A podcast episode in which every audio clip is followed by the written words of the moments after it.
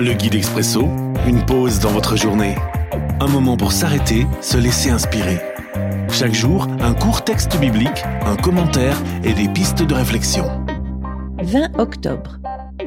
Aujourd'hui, dans 1 Chronique, chapitre 14, le verset 3. À Jérusalem, David se marie encore avec d'autres femmes. Elle lui donne d'autres fils et d'autres filles. Ah, la famille une réflexion de Pascal Grosjean. C'est laconique, court et neutre, des faits relatés sans jugement ni opinion. Est-ce un bien? Est-ce un mal? David, l'homme selon le cœur de Dieu, avait-il raison ou bien tort?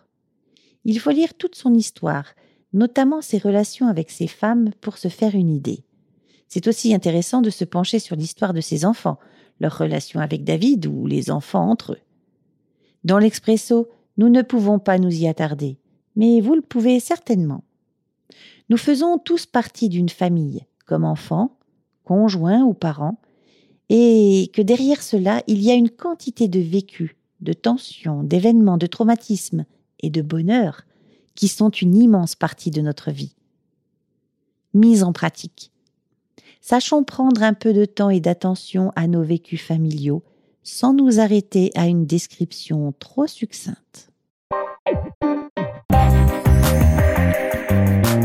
L'Expresso, un guide biblique accessible partout et en tout temps.